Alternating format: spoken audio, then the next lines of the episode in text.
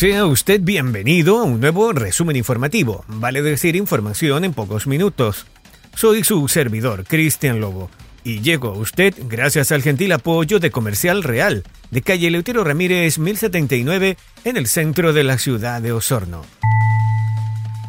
Con 12 personas detenidas, finalizó el mega operativo que se desarrolló en las poblaciones Norte Grande 2 y Yáñez Zabala, en la comuna de Valdivia, donde participaron más de 250 detectives de la PDI. Además, la investigación incluyó la incautación de drogas de distintas especies, armas y dinero en efectivo. La situación surgió a raíz de diversas investigaciones y diligencias por disparos injustificados y por el delito de tráfico de drogas. Una comunidad se enfrenta a una situación cada vez más insostenible. Los residentes de Curaco, ubicado en el kilómetro 8 de la ruta U400 en la comuna de Osorno, se han unido para clamar por ayuda y visibilidad en medio de una crisis que afecta la calidad de vida y la salud de sus familias. La entrevista completa la puede encontrar en nuestro sitio web. La deuda de las firmas en reorganización concursal durante el tercer trimestre de 2023 alcanzó los 1.511 millones de pesos, el monto más alto desde la Ley de Reorganización y Liquidación de Empresas de 2014. Según se ha informado, el incremento en los procesos de reestructuración se debe a causas tanto estructurales como propias de cada empresa. Entre los factores externos destacan el estancamiento económico del país, con altos índices de desempleo, inflación, caída de inversiones y alta incertidumbre política. En el plano interno, muchas compañías presentan problemas de sobreendeudamiento, mala gestión, baja productividad e innovación. De no mejorar, podrían entrar en insolvencia. Los sectores más afectados son servicios, agrícola y comercio minorista. En el trimestre se han registrado 15 acuerdos de reorganización judicial, más del doble que en el lapso previo. Pasada las 5 de la madrugada con 30 minutos en la intersección de Martínez de Rosas y Los Carrera en la ciudad de Osorno, carabineros del servicio focalizado de la primera comisaría se encontraban desplegados en el sector céntrico para abordar delitos de robo que afectan a transeúntes y locatarios. Fue en este contexto que se produjo la detención de un sujeto que cometió un robo con intimidación y amenazas de muerte, además de conducir en estado de ebriedad. La acción policial comenzó con un llamado a la Central de Comunicaciones de Carabineros, también conocida como CENCO, que reportaba un robo en el que un hombre fue intimidado por otro sujeto que portaba un arma de fuego. El agresor amenazó a la víctima de muerte y efectuó un disparo al aire, solicitando pertenencias de valor. Tras consumar el robo, huyó en una camioneta roja en dirección al sector de Rahue. Las autoridades policiales actuaron de inmediato y lograron alcanzar al delincuente, recuperando las pertenencias sustraídas y encontrando en sus vestimentas un arma de fantasía con la que había cometido el ilícito. Además, se constató que el detenido se encontraba en evidente estado de ebriedad. Alrededor de las 5 de la mañana, en Avenida Portales, en la ciudad de Osorno, carabineros de la primera comisaría de Osorno detuvieron a un sujeto por el delito de robo con violencia, porte de arma blanca e incumplimiento de una medida cautelar vigente. La acción policial se desencadenó cuando Carabineros, a través de la Central de Comunicaciones CENCO, respondió un informe sobre un robo con violencia. La víctima, un hombre, había sido abordado por un transeúnte desconocido que lo golpeó y lo amenazó con un arma blanca, sustrayéndole dinero y pertenencias personales. Luego de una búsqueda efectiva basada en las características proporcionadas, Carabineros logró localizar al delincuente, un hombre adulto con un historial de 12 detenciones previas por delitos similares. En el momento de la detención se encontraron entre sus pertenencias el dinero robado, la documentación de la víctima y el arma blanca utilizada en el ilícito. El fiscal a cargo del caso ha dispuesto que el detenido sea sometido a control de detención. En todo caso, es relevante destacar que el detenido tenía una medida cautelar vigente de arresto domiciliario total impuesta desde el 12 de octubre de este año por su participación en un robo en lugar no habitado. Esta situación implica un incumplimiento de lo dispuesto por los tribunales competentes.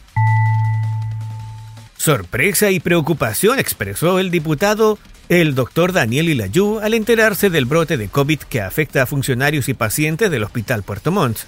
El parlamentario dijo que es grave la situación que registra 59 funcionarios y 22 pacientes del establecimiento regional con diagnóstico positivo al contagio, lo que le hace presumir que aquí existió un relajo en el tema de la prevención y el autocuidado, lo que sin duda cobra mayor relevancia si se trata de un recinto de salud. El diputado Lila Yu manifestó que se deben determinar responsabilidades, porque está claro que los protocolos ante el COVID en el Hospital Puerto Montt no funcionaron y como resultado se tiene una cincuentena de funcionarios y más de una veintena de pacientes contagiados.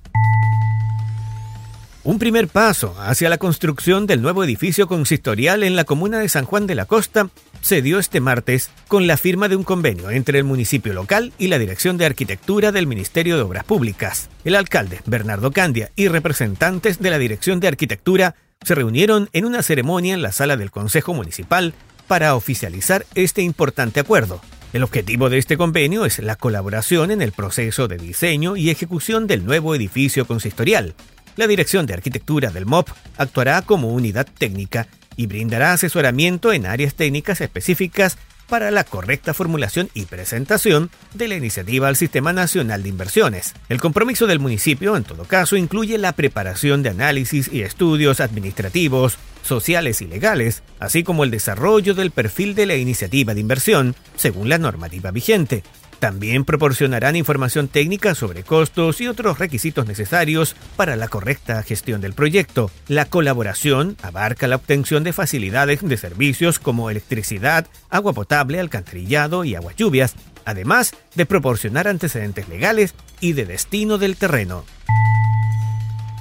El concejal de San Pablo, Fabián Cortés, denunció que los establecimientos de educación pública de la comuna amanecieron el pasado martes sin suministro eléctrico, esto debido a deudas acumuladas en el pago de las cuentas de luz. En entrevista con este medio, Cortés manifestó que esta situación provoca dolor y tiempos complejos para la educación municipal sanpablina. Explicó que existen convenios de pago con la empresa eléctrica por cuotas impagas. El edil se abstuvo de aprobar un nuevo convenio la semana pasada al no tener claridad sobre el origen de los fondos. Afirmó que su decisión estuvo en lo correcto, dado el corte de luz por incumplimiento. La dirigente regional del Servicio de Impuestos Internos, Berta Navarro, se refirió al paro que lleva 11 días por parte de los funcionarios, quienes exigen que se cumplan acuerdos previos relacionados con la carrera funcionaria. Navarro aclaró que solo se están atendiendo emergencias en las oficinas del Servicio de Impuestos Internos, por lo que hay miles de solicitudes pendientes ante la paralización. Precisó que el propio director del Servicio de Impuestos Internos, Hernán Frigolet, suscribió compromisos en esta materia que ahora no se estarían respetando. Entre las demandas está permitir concursos de promoción interna, ya que desde el año 2016 no se realizan. Esto genera frustración en los trabajadores y fuga de personal capacitado ante la falta de opciones de desarrollo profesional. El sur de Chile, con toda su magia, suele tener condiciones climáticas cambiantes, y como bien decían mis padres, es mejor estar informado del pronóstico del tiempo.